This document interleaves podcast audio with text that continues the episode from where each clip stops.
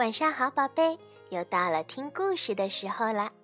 今天小薇老师要给你讲一个关于玩具的故事。你有没有特别喜欢的玩具？如果你特别喜欢的玩具丢了，你会怎么做呢？是找到它，还是买一个新的？小兔子玻璃把它最亲爱的玩具兔尼克弄丢了。他是怎么做的呢？我们一起来听一听吧。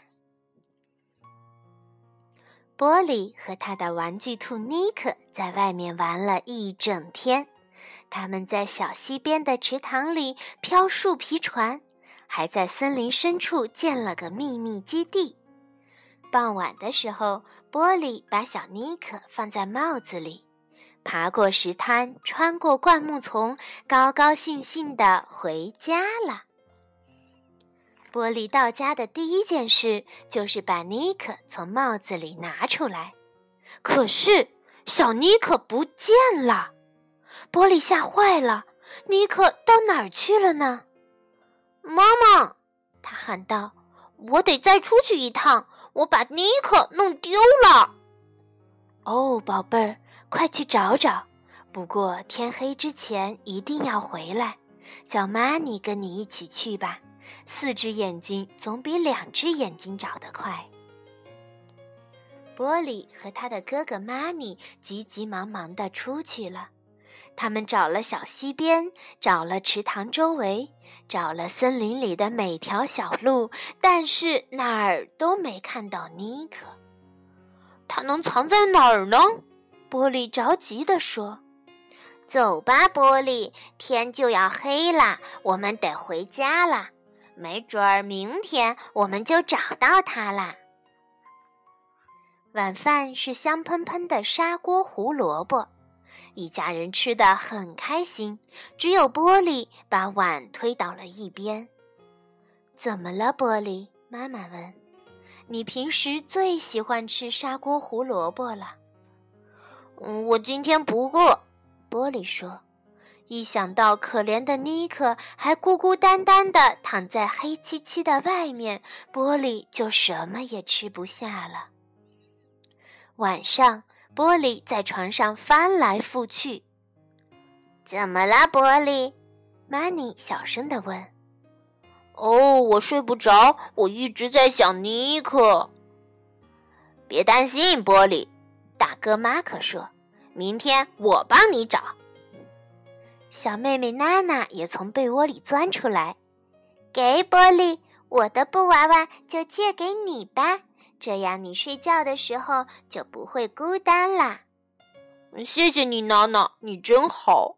玻璃说：“他抱着娜娜的布娃娃窝在被子里，但就是睡不着。”半夜，玻璃溜进了爸爸妈妈的房间。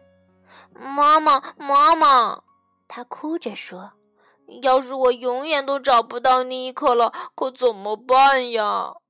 妈妈掀开被子，让玻璃爬上床，紧紧地抱着他，直到他不再哭了。妈妈小声地说：“明天早上，我们大家都去帮你找尼克，一定能找到。”第二天一早，玻璃一家都出动了。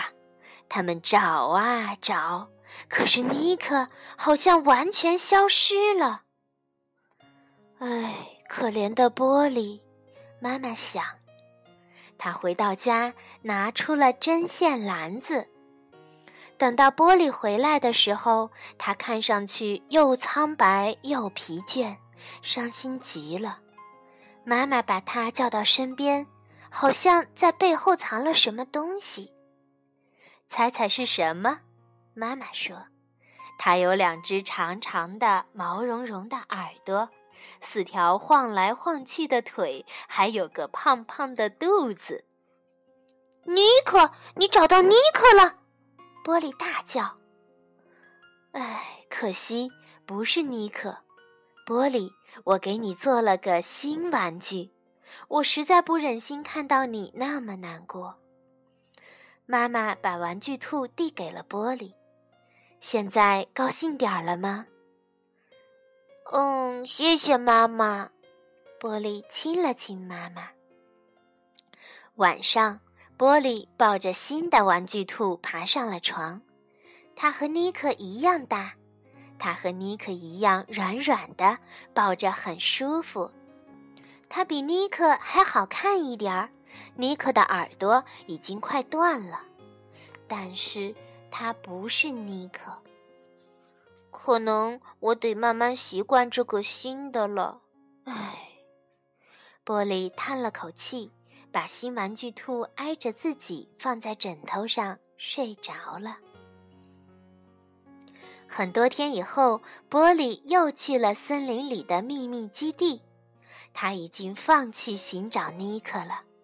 有时候他出去玩的时候，会把新玩具带在身边，但是他不爱它。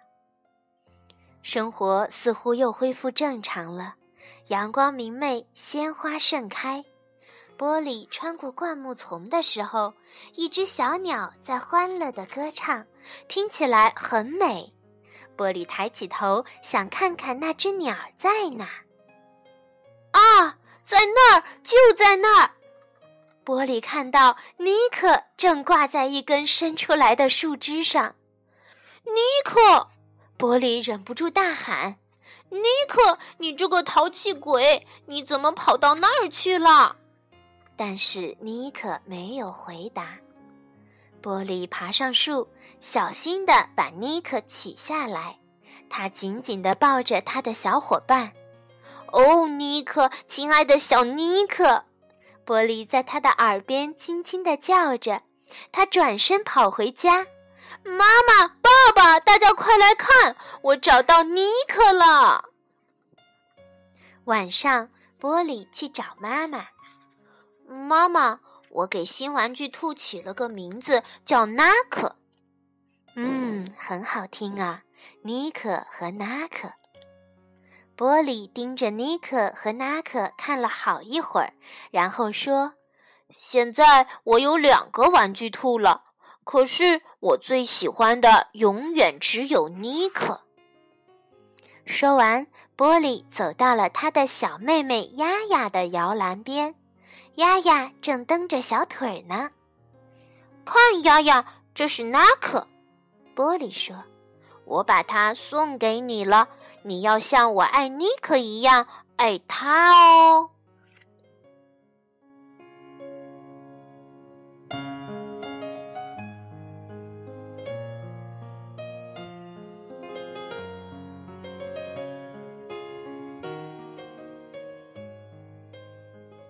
好啦，今天的故事就到这里了，晚安，宝贝。